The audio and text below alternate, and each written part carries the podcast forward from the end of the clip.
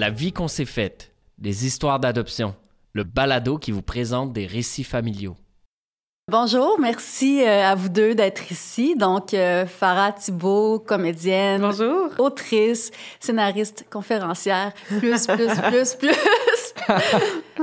Guillaume Lapointe Bédard, technicien en travail social, également administrateur à l'Hybridé, une association de personnes adoptées qui offre du soutien aux personnes adoptées.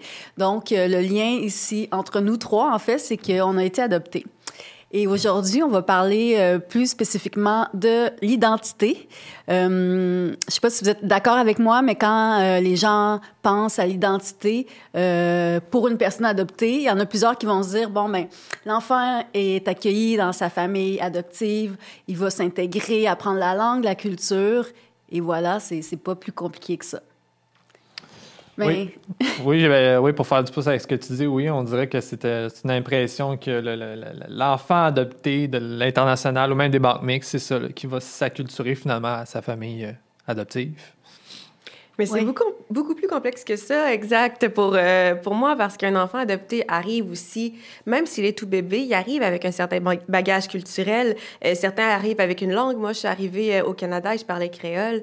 Malheureusement, je ne parle plus créole parce qu'on n'a jamais nourri cette culture-là qui était déjà en moi. Mais c'est ça, on arrive avec un bagage culturel, il faut s'acclimater avec des nouveaux référents. Donc, c'est sûr que quand tu es un jeune enfant, c'est quelque chose qui peut être assez... euh, c'est gros, en fait, comme, euh, comme changement, comme euh, façon de commencer une vie, en fait.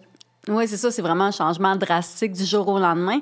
Farah, t'es née euh, à Haïti. Oui. T'as été adoptée à l'âge de deux ans et demi Exactement. avec euh, ta sœur biologique. Oui. Et vous vous êtes retrouvés euh, Saint- à Sainte-Germaine du lac et de chemin. On s'est retrouvés à Sainte-Germaine-du-Lac-de-Chemin. C'était vraiment euh, un petit village très, très cru dans la Beauce où est-ce qu'il n'y a aucune diversité ethnoculturelle. On était vraiment les seules Vous personnes étiez noires. la diversité. Oh, on était là. on était la diversité du village. Et c'est ça qui est, qui est drôle parce que justement, tu grandis puis tu vois juste, exemple, des personnes blanches autour de toi, des personnes pas pareilles. Moi, j'ai grandi en pensant que j'allais devenir blanche plus tard parce que je savais, j'avais jamais vu un adulte noir. donc, je me disais, OK, alors tout le monde devient blanc, donc je vais devenir blanche plus tard. Puis il n'y a jamais personne qui m'a appris le contraire non plus. Donc, euh, c'est ça, quand on dit euh, se faire déraciner de sa culture, c'est se faire déraciner de toutes ses références. Puis c'est ça, c'est aussi s'inventer des croyances avec ce que tu as. Ouais. donc, euh, la culture, euh, je dirais, blanche de mes parents qui m'ont incul- inculpé. Donc, euh, Oui. Et euh, tu sais, justement, ce, ce, ce senti, ce- voyons, cette impression-là qu'on qu'on va devenir blanc, ou même moi, je me souviens, moi, je me pensais blanche, ou j'oubliais, tu sais.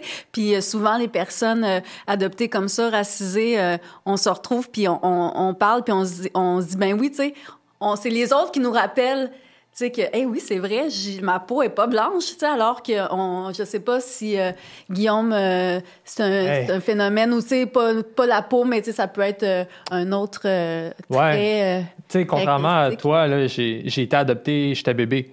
Fait que quand je suis arrivé, j'étais bébé. Puis euh, moi, je pense qu'un élément important là-dedans, premièrement, c'est que tu as été adopté à l'âge de deux ans avec une culture, comme tu dis, tu avais la langue. Oui. Euh, culturellement, au Québec, nous, la langue, c'est important, là, de parler québécois, le français. Euh, puis je réalisais justement là, les études d'une chercheuse en adoption, là, Francine Romaine Ouellette, puis il y avait un- quelque chose que je trouvais un peu, un peu absurde. C'était dans ses recherches, c'était un adopté qui venait d'Haïti. Puis il y avait son nom haïtien aussi, parce que le nom aussi, il faut le prendre en considération, je trouve, parce que moi, j'avais un nom, euh, un nom de- de- d'enfant adopté qui a été changé. Mais drette là, avec l'adoption plénière à l'international, tu viens couper cette identité-là tout de suite. On, on vient changer ton nom, puis on, on vient comme le, le renier finalement là, ton, ton, ton appartenance, tes origines. Fait que tu sais, dans cet exemple-là, le, le mec s'appelait euh, Marcel Célestin. Euh, et la mère, c'était une Madame Claude. Et elle voulait appeler son enfant René, comme René Claude, la, la chanteuse québécoise. Oui. Fait que là, mais elle était avec quelqu'un aussi, elle était avec un conjoint, puis se sont séparés. Fait que le- l'enfant s'est appelé Marcel Célestin, Marcel Johnson, Marcel Johnson Claude.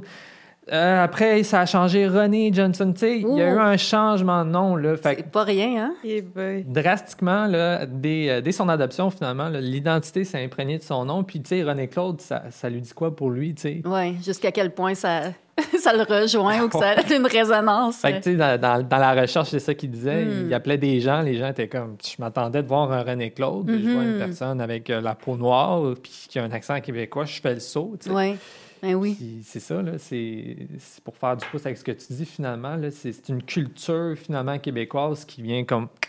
Oui. On vient de tasser un peu le- Est-ce l'origine. que, est-ce que vous avez l'impression d'avoir été un peu assimilé? C'est un gros mot, là, mais est-ce que c'est un peu ça que vous avez l'impression d'avoir vécu ou pas tout à fait?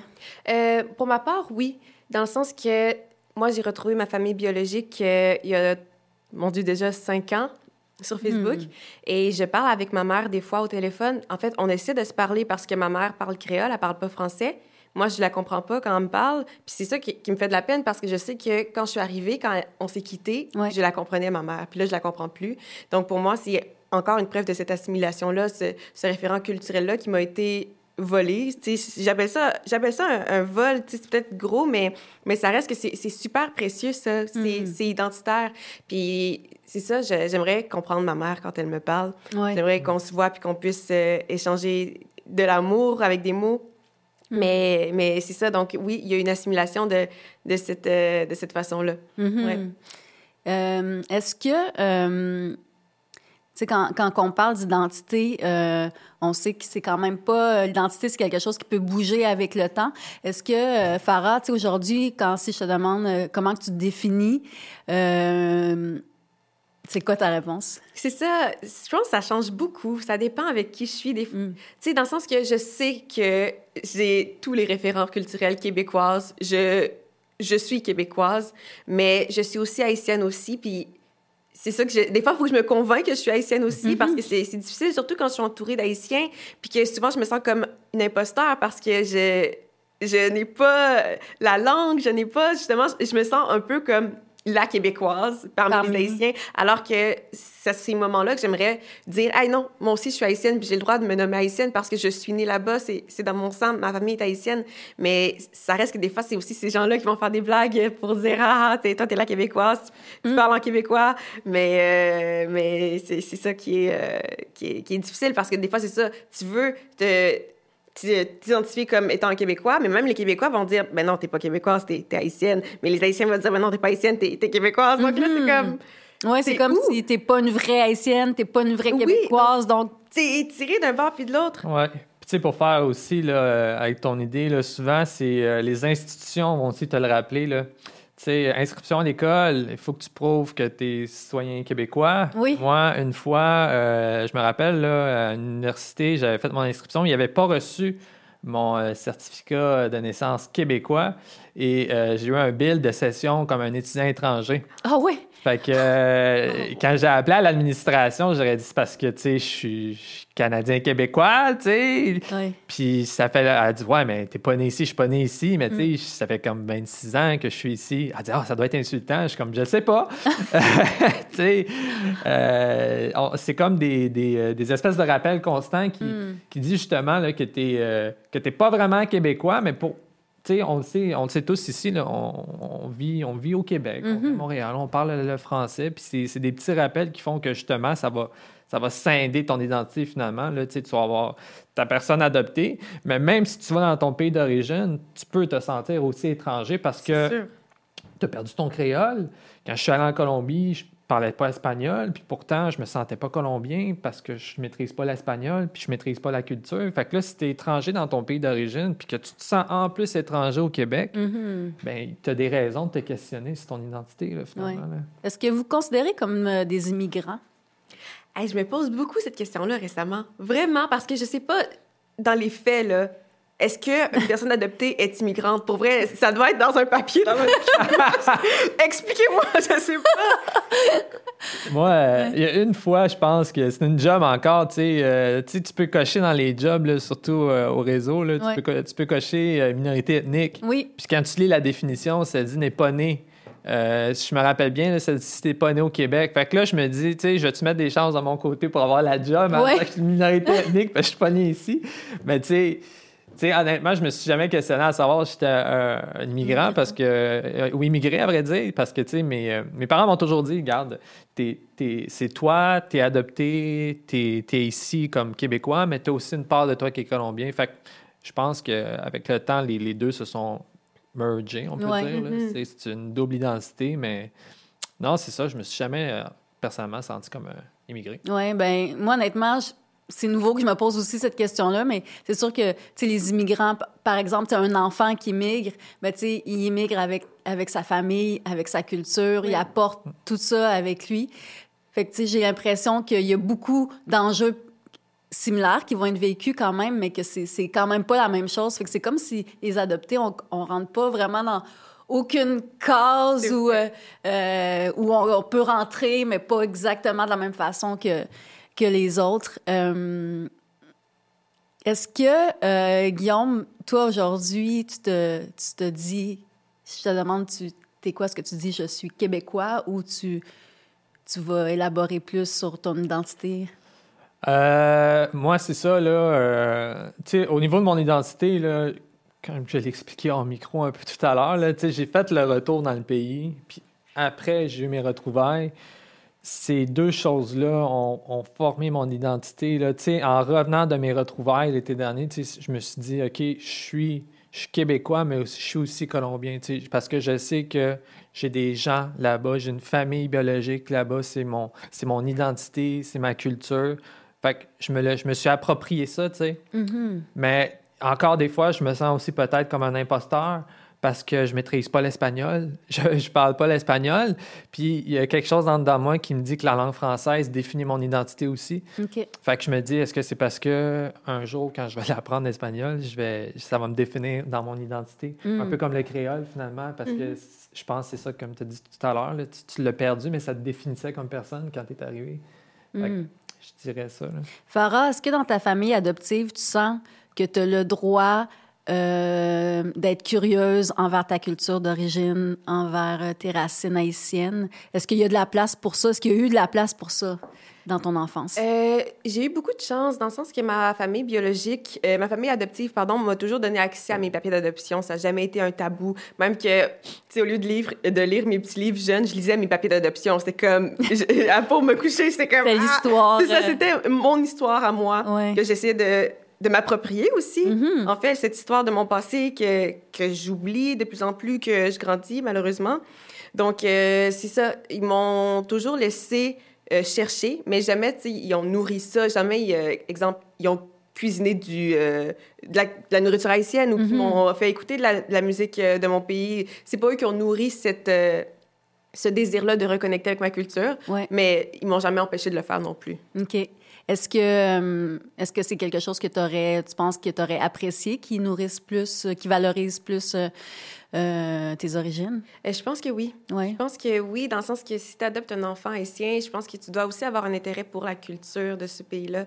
Puis, euh, oui, c'est ça. Donc, je, je pense que j'aurais aimé quand même qu'on me baigne un peu plus. Hmm. Donc, euh, c'est ça. Là, je fais ce travail-là aujourd'hui à 22 ans. Puis, Ouais. euh, c'est, ça reste que c'est super intéressant. J'apprends beaucoup, surtout que j'ai retrouvé ma famille.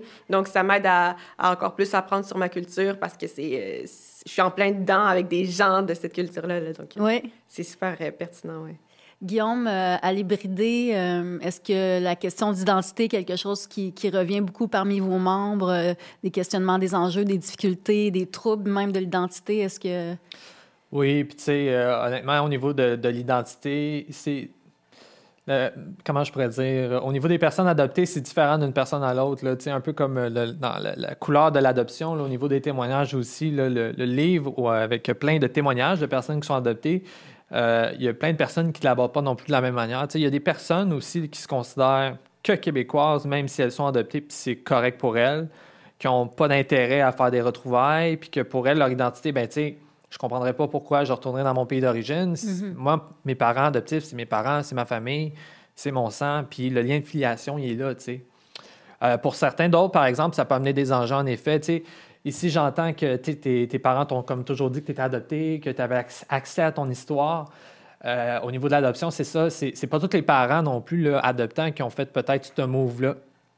Peut-être qu'il y, a des enjeux plus personnels, d'acceptation par rapport à ça. Mais si on, vient euh, mettre ce petit enjeu-là personnel sur la, personne adoptée, mais là, on, cache l'histoire, on cache les origines, c'est moins accessible. Puis là, ça peut, ça peut en effet amener des choses, là, pas des problématiques, mais des enjeux personnels comme, tu sais, je ne sais pas vraiment qui je suis, j'ai pas vraiment accès à l'information, mm-hmm. c'est ambigu, mais je veux des réponses. Puis ces réponses-là sont normales parce qu'intérieurement, on sait qu'on est différent. Intérieurement, on sait qu'on est né ailleurs. On, on, le sait au moins peut-être une fois, un glimpse, puis tu veux savoir. Souvent, on dit qu'un, surtout à l'hybridie, on entend des témoignages comme j'ai un morceau de casse-tête, euh, il manque un morceau de casse-tête à l'intérieur de moi, puis je le veux pour me compléter. Puis ça a été la, la même pensée qui m'a amené à l'hybrider, puis ça a été le, même, euh, le même move qui a, fait mon processus finalement d'identité. Fait que c'est très fréquent qu'on amène ça. Ça va amener des belles choses. Mm-hmm. Des fois, ça peut en refermer d'autres, mais c'est ça, c'est propre d'une personne à l'autre au final. Euh, Farah, est-ce que tu te souviens à quel moment tu as commencé plus à te, à te questionner sur ton identité? souvent, ça va être. Euh, souvent, on parle d'adolescence, c'est comme le, désir de se trouver, de se définir. De... Est-ce que ça a été ça pour toi ou ça a été un tout autre moment avant, plus tard? Moi, c'est fou parce que on dirait que je suis arrivée au Canada, j'ai deux ans et demi et, tu sais, je veux dire, je pense que j'ai toujours, toujours, toujours cherché ma famille, que ce soit dans mes papiers d'adoption. Ça n'a jamais été euh, Ah, je suis en trouble identitaire d'adolescence, je vais chercher. Non, à chaque année, j'étais dans mes papiers d'adoption. Aussitôt que j'ai su utiliser un clavier d'ordinateur, c'était des recherches sur Internet. C'est comme si j'avais une voix derrière, la voix de ma mère, quasiment. C'est vraiment spécial, qui me disait Retrouve-moi, tu sais. Puis c'est mm. ça, j'avais comme toujours cette impulsion-là. Ça venait souvent une fois par année, OK, là, des fois, tu sais, je trouvais jamais rien non plus, là, donc euh, c'est sûr que tu t'acharnes pas tout le temps, mais ça revenait, cette impulsion-là, cette petite voix-là de « non, retrouve ta famille ». Donc, euh, ce qui est arrivé finalement, euh, la journée de mon bal, la journée de mon bal, en fait, des finissants. C'est vrai? Oui, la journée de mon bal des finissants secondaires, j'ai, retrouvé ma, ma famille. Wow. Donc, ouais, un mm. beau moment.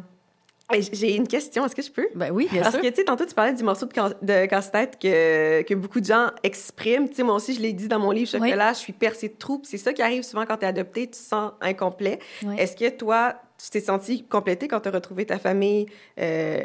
Je me suis senti davantage complété. Tu sais, pour moi, l'adoption, c'est un, un, parcours de vie. Là, euh, tu sais, comme l'élément déclencheur, je pense, que, qui m'a amené à me questionner sur mon identité, c'était mes études. Mm-hmm. Parce que, tu sais, toi, tu as eu le besoin que j'entends, c'est que depuis, depuis que tu es arrivé, finalement, tu avais comme toujours cette, euh, cette recherche-là d'identité puis c'était un besoin criant. Euh, je suis arrivé bébé, j'avais peut-être pas la, pensée développée pour ça, mais tu sais, moi, euh, ce qui m'a vraiment été flagrant sur moi, mon identité, c'était que j'étais, j'étais poche à l'école. J'ai fait huit ans de cégep parce que je savais jamais ce que je voulais faire dans la vie. Puis à un moment donné, je me suis dit, hey, je sais pas ce que je veux faire dans la vie parce que je sais pas je suis qui, comme hmm. personne. Hmm. Fait que tu sais, ça, ça a vraiment été le premier step. Puis après, j'ai fait le retour euh, dans mon pays d'origine. Je suis resté là un mois. Puis là, tu vois, sept ans plus tard, l'été dernier, j'ai fait les retrouvailles. Fait que, tu sais, je dirais qu'au niveau de l'identité, au niveau de la pièce du casse-tête, ça a comme été une continuité de tout ça. Ça a été un cheminement. Puis encore aujourd'hui, je sens que c'est des, des morceaux que je vais mettre. Parce que cette question d'identité-là, elle arrive euh, aux personnes différemment. ça peut être à l'adolescence, mm. aux jeunes adultes, adultes, ça peut être quand je vais être parent. Si, si je deviens parent d'un enfant, il va falloir que je lui transmette aussi cette, histoire-là. du fait que je suis adopté, puis ça va être quoi le bagage qui va venir derrière ça. Il, y a, souvent ça aussi, les personnes adoptées, les, les, mères qui deviennent mères, mais ils veulent l'expliquer à leur enfant. Fait que, il y a comme plein d'étapes de vie qui font que ça se poursuit. Est-ce que le casse-tête va toujours être fait au complet? Je ne pense pas. Je mm. pense que c'est une continuité, ce voyage-là. Oui. Puis ça, ça, je pense que ça apporte des réponses. Euh, mais ça, ça peut aussi apporter d'autres questions. Exactement. Ah oui. euh, puis je pense que c'est ça, c'est vraiment un, parcours de vie, un cheminement. tu sais, quand on parle d'identité aussi, il y a cette facette-là, tu sais, le fait qu'on aurait pu avoir une toute autre histoire. Euh, on aurait pu être une toute autre personne. Est-ce que ça vous a déjà euh, habité, ce... Tout le temps, parce que moi, c'est ça. En Haïti, j'ai appris du jour au lendemain que j'ai dix frères et sœurs. J'en ai cinq avant moi, cinq après moi. Mhm. Donc là, souvent, je pense à cette Farah-là qui est en Haïti, qui est au milieu de cette famille-là. Donc je me dis, on dirait que cette Farah-là existe quand même. Hmm. À quelque part dans ma tête, mais mais c'est ça, j'ai jamais accès à elle parce que justement, je suis pas en Haïti, j'ai pas vécu dans ce contexte-là, mais je sais qu'elle existe, qu'elle aurait pu exister, euh, qu'elle aurait pu avoir ce corps parce que c'est moi, mais, mais c'est ça dans un autre contexte. Donc, c'est ça, c'est ce qui est spécial quand même. Hmm.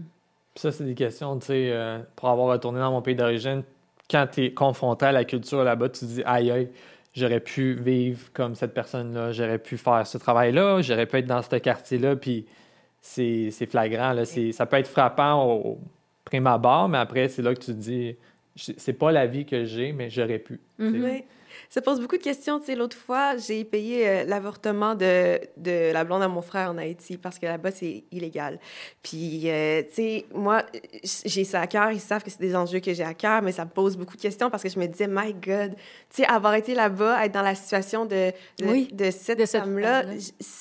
C'est là que tu Ouais. réalises aussi tes privilèges parce que veux, veux pas, t'es au Canada, t'as beaucoup de privilèges que les personnes qui partagent ton sang ont même pas. Puis c'est ça, je trouve Mhm. que j'ai senti un gros sentiment d'injustice à ce Mhm. moment-là, là, quand j'ai eu à, à payer pour ça. Oui. Puis, tu sais, tu parles de privilèges. On a beaucoup parlé, tu sais, euh, dans les derniers mois, du- des privilèges blancs. Oui. Euh, sais, quelque part, en tant que personne adoptée, on a quand même accès à ces privilèges-là, mais on a aussi accès aux désavantages Ah, de, ben de- de la diversité, si on peut dire, parce qu'on se le cachera pas. Euh, Il y en a. Est-ce que... euh, est-ce que justement, c'est des discussions que vous avez avec vos amis? Est-ce que euh, il y a cette place-là dans, dans, dans vos relations sociales, humaines ou avec, votre famille? Euh, Est-ce que vous vous sentez privilégié par rapport à des gens de votre communauté qui sont ici? En tant qu'adoptée, si je... Oui. Hmm. Malheureusement, je me tiens pas beaucoup avec les gens de ma communauté euh, haïtienne, communauté noire, euh, justement vu que j'ai toujours baigné dans un cercle assez blanc. Euh, mais mm, exemple que je parle avec ma famille blanche, ces discussions-là n'ont pas vraiment eu lieu. Tu sais, jamais ma famille sais, durant la vague du Black Lives Matter, Oui. ma famille m'a dit hey, je savais même pas que les Noirs étaient désavantagés au Québec. Puis j'étais comme T'as adopté quand même trois enfants noirs. Donc je pense que en les élevant, c'est quelque chose que tu devais savoir, peut-être, pour nous préparer aussi à ça. Parce que ça a été quand même une claque pour moi aussi, euh, durant la vague du Black Lives Matter, de réaliser que ma couleur de peau pouvait me mettre en danger. Donc c'est quand même gros à apprendre. Puis je pense que la famille a un rôle euh, là-dedans. Puis c'est ça, je me dis aussi, si j'avais été euh, élevée dans une famille avec des parents noirs, j'aurais déjà baigné un peu dans ce contexte-là, puis ça m'aurait... J'aurais été plus équipée que je le suis en ce moment. Oui. Oui. Oui, puis souvent, c'est ça, là, il y a un, un accompagnement peut-être là, aux parents adoptants là, par rapport à ça, cette sensibilité-là culturelle ou euh, de, ton, de ton rôle de femme racisée là, au Québec. Là, je pense que tu as raison. Là, puis, tu sais, euh, moi, je je peux pas parler là, en ce sens parce que, j'ai la peau blanche. Peut-être qu'en été, je suis, je suis plus bronzé, tu sais. Mais à part ça, je, je viens d'une ville euh, dans le fin fond du monde aussi, dans la région, là. Puis euh, moi, c'était pas au niveau des, euh, des apparences, c'était peut-être plutôt au niveau de caricatural là, de la Colombie. là. Tu sais, On associe la Colombie souvent à la drogue, Oui. ou à Pablo Escobar. Mhm. J'ai eu des railleries euh, intenses durant mon adolescence de gens qui me persécutaient avec ça et qui niaisaient. Euh, je le prenais avec humour aussi. Là. Au final, euh, tu te fais une, une carapace, une armure euh, d'humour pour ça. Mais tu sais, c'est ça, la sensibilité derrière ça chez les gens. Euh, Qu'est-ce qui retiennent vraiment de l'adoption? Puis souvent aussi, là, ce qui va arriver, c'est qu'on va poser euh, des questions. Peut-être que des gens que, tu ne connaîtras pas dans ta vie vont dire OK, mais c'est quoi ça fait d'être adopté? C'est quoi ton histoire? Tu veux-tu retrouver ta mère? C'est des questions tellement personnelles qui peuvent devenir agressantes auprès de toi. Là, dans ton identité, si tu n'es pas prête à faire face à ces questions-là, tu vas répondre comment? tu sais? Fait que soit tu vas te renfermer, soit tu vas en parler, mais il est où le gauge entre tout ça? Fait qu'à un moment donné, tu commences à gager dans ta vie. Fait que, ouais, c'est une sensibilité, je pense, qui est importante, euh, autant des parents adoptants que, ben, que, que des gens en général, finalement. Mhm, là, L'adoption, ça touche un éventail de choses, puis je pense qu'il faut, euh, qu'il faut être alerte face à ça. Oui. Mais c'est tellement vrai parce que ces questionnements-là viennent pas toujours de soi, comme tu dis. C'est aussi les autres autour qui sont curieux, qui vont Mhm. poser des questions, puis que justement, ça, ça va nourrir ta quête de, de te De- retrouver. Puis ouais. des fois, ça peut être aussi un peu, euh, comme tu dis, intrusif, là, puis un peu forcé. Tu sais, moi, je me souviens, on me demandait souvent combien t'as coûté, tu sais, parce que adopter. Ah! ça, C'est incroyable. sais, Ah, mais Dieu. le gars, c'est plein de questions, puis tu te dis, mon Dieu, j'ai un prix, j'ai un Ouais. étiquette, c'est quoi? Donc là, Ouais. c'est- c'est comme... euh, ça pose des questions, ça chamboule un enfant quand même. Oui, Ah ouais. ouais, tout à fait. Puis, tu sais, je pense que les, les gens, souvent, c'est c'est vraiment... euh, sont maladroits, tu sais. Euh, puis, ils ont, ils ont pas conscience, tu sais, de, de l'impact que leurs questionnements peuvent avoir ou de leurs remarques, tu sais, qu'ils peuvent avoir. Tu sais, on le classique... euh, tu sais, euh, t'es belle pour une noire ou tu sais Farah tu le dis aussi dans, dans chocolat tu sais que euh, tu sais euh, ah mais au moins t'es pas t'as pas trop les traits euh, Ah oui, ma mère T'sais- me disait ça en grandissant. Elle était comme, t'es peut-être noire, mais au moins t'as pas des traits trop africains. Mm. Elle me disait souvent, ah, c'est toi la noire ici, c'est toi qui dois travailler pour moi. Tu sais, des jokes sur l'esclavagisme, des, jokes euh, qui discriminaient mes traits ethniques aussi. Donc, euh, ce qui fait en sorte que je grandis en me disant, OK, mais être noire, c'est pas correct. Exact. Ça, c'est ta mère qui dit ça. Ouais. Donc, c'est c'est sûr que ça te rentre dans la tête parce que tu prends ça pour une vérité. Ouais. Puis là, c'est déconstruire cette vérité-là qui est, qui est dure, puis revenir sur Terre. Puis c'est c'est quelque chose qui est toujours en chemin parce que, tu sais, j'ai écrit mon livre, ça m'a beaucoup aidé, ça a été très thérapeutique. Puis beaucoup de gens me demandent aujourd'hui, est-ce que t'aimes être noire? Puis ça, c'est c'est quand même. Je dois prendre un moment pour répondre à ça parce que je veux dire, je me suis tellement. Tu sais, j'ai fait beaucoup de prières jeunes pour devenir blanche. Ça, ça a vraiment resté dans ma tête. Ouais. Donc, oui, j'adore ma couleur de peau. Oui, j'aime être noire, j'en suis fière maintenant. Euh, mais ça reste que, je- quand je repense à toute cette haine-là que j'ai eue envers ma couleur de peau, c'est- ça me fait beaucoup de peine de Hmm. Ouais. juste imaginer le fait que j'ai voulu euh, changer changer de, de corps. Ouais, changer qui tu es finalement parce que ça fait partie de toi, là, de Oui, ton identité, de ton essence même. Exact. Euh, fait que on, c'est ça, on, oublie, on oublie souvent. euh, c'est ça que c'est. euh, c'est une part de soi qu'on a perdue, puis c'est tellement important d'être capable de se le réapproprier à sa façon, à son rythme. Si le besoin est aussi, tu sais, il y a des personnes adoptées qui vont dire, moi, ça m'intéresse pas du tout ma culture, euh, mes racines. Euh, moi, je me considère euh, québécois ou québécoise 100 Euh, C'est correct aussi, mais je pense qu'il faut être, c'est ça, s'écouter puis essayer de voir, OK, est-ce que moi, je suis bien en ce moment avec comment je me définis ou j'aurais besoin de, de plus? Peut-être en terminant, un petit conseil pour les parents adoptants qui vont accueillir un, enfant qui vient d'une autre culture. Est-ce que vous auriez un conseil? Pour les aider dans leur dé- développement identitaire? Ben oui, mais moi, je pense que ça fait vraiment le tour de ce que j'ai dit. Je pense que quand tu adoptes un enfant, il faut réaliser que c'est un enfant en peine d'amour. C'est un enfant en peine d'amour de sa culture, d'abord, de sa mère, de sa famille, euh, d'un ventre, de tout. tu sais. Donc, euh, c'est de l'accueillir avec toute sa, sa complexité, toute sa culture. Et c'est aussi peut-être de comprendre qu'un enfant adopté, c'est pas un enfant qui a deux parents. C'est un enfant qui a quatre parents. Puis il faut vraiment mettre ça dans son imaginaire. T'as quatre parents. T'en as deux qu'on connaît peut-être pas, mais t'as quatre parents ici. Un jour, tu veux les rencontrer, la porte est ouverte. Mais je pense qu'il faut arrêter de monopoliser euh, cette, euh, cette identité-là. On est tes deux parents, on va changer ton nom. Accepter le bagage de l'enfant, puis Oui. rien effacer. C'est très, c'est très pertinent ce que tu dis là, là, à propos des parents. Là, on l'oublie souvent là, euh, qu'en effet, là, on a quatre parents, ou peut-être trois, là, tout dépendant des contextes. là. Oui, oui, oui. d'adoption, mais je pense que c'est un très bon conseil. Là, euh, même chose que toi, là, euh, au niveau des parents adoptants, c'est ça, je dirais aussi, de donner une accessibilité à ton histoire. C'est le fun, de, comme tu dis, d'avoir la boîte avec les documents, de lire. C'est lire ton, ton conte de fée, finalement, c'est lire ton Mhm. histoire. Puis ça, ça met euh, du matériel. là. Je lis le papier dans mes mains qui dit que je suis né ailleurs. là. Fait que de- Oui. d'être ouvert face à ça, de... Puis de l'avoir accessible aussi, tu sais, euh, que ça soit pas caché dans un endroit de la maison, tu sais, que ça soit, que ça fasse partie ça. euh, des, des autres livres, des autres histoires, mais que... C'est tellement vrai, ça. Ah, Excuse-moi, je peux Euh, juste rebondir. Mais c'est vrai, parce que souvent, on imagine... Mais moi, mes papiers étaient dans un classeur, Oui. dans mon père, en bas, genre caché. Oui. Pourquoi? C'est vraiment... C'est vraiment... Je pense que c'est aussi Ouais. commun, là, comme... Ouais, euh, c'est comme un secret, c'est comme... euh, Ouais, comme si on voulait que la chose soit tabou. tu sais. Ouais. Regarde, Oui. on t'a adopté, vite on décide, mais c'est ça. Tu sais, on n'en dit pas plus. Mais tu sais, Ouais. tu sais, honnêtement, je pense que c'est pas le bon réflexe. Pour ma part, selon moi, là, je pense que quand on, on donne accès à cette histoire-là, à cette culture-là, qu'on en parle fréquemment, puis être bienveillant dans tout ça là, en tant que parent, de dire, comment tu te sens aujourd'hui par rapport à ça? Euh, tu veux-tu me parler justement de ta couleur de peau, de la culture, c'est quelque chose qui t'intéresse? De toujours donner cette accessibilité-là, là, puis, euh, parce qu'un jour, peut-être que l'enfant adopté voudra faire des retrouvailles.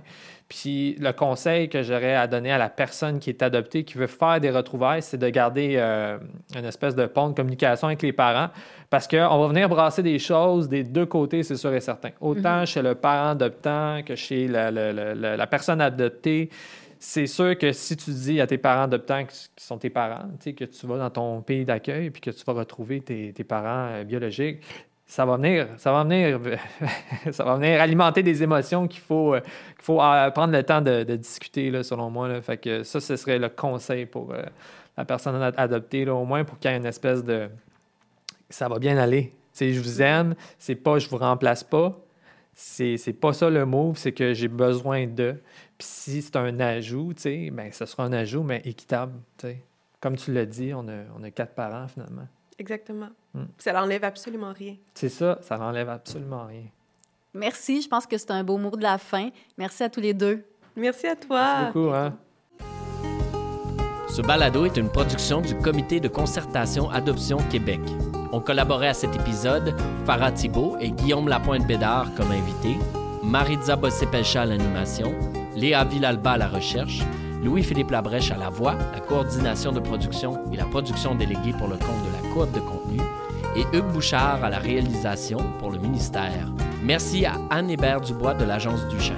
Suivez-nous pour découvrir des histoires d'adoption de nos autres invités sur votre plateforme de balado préférée.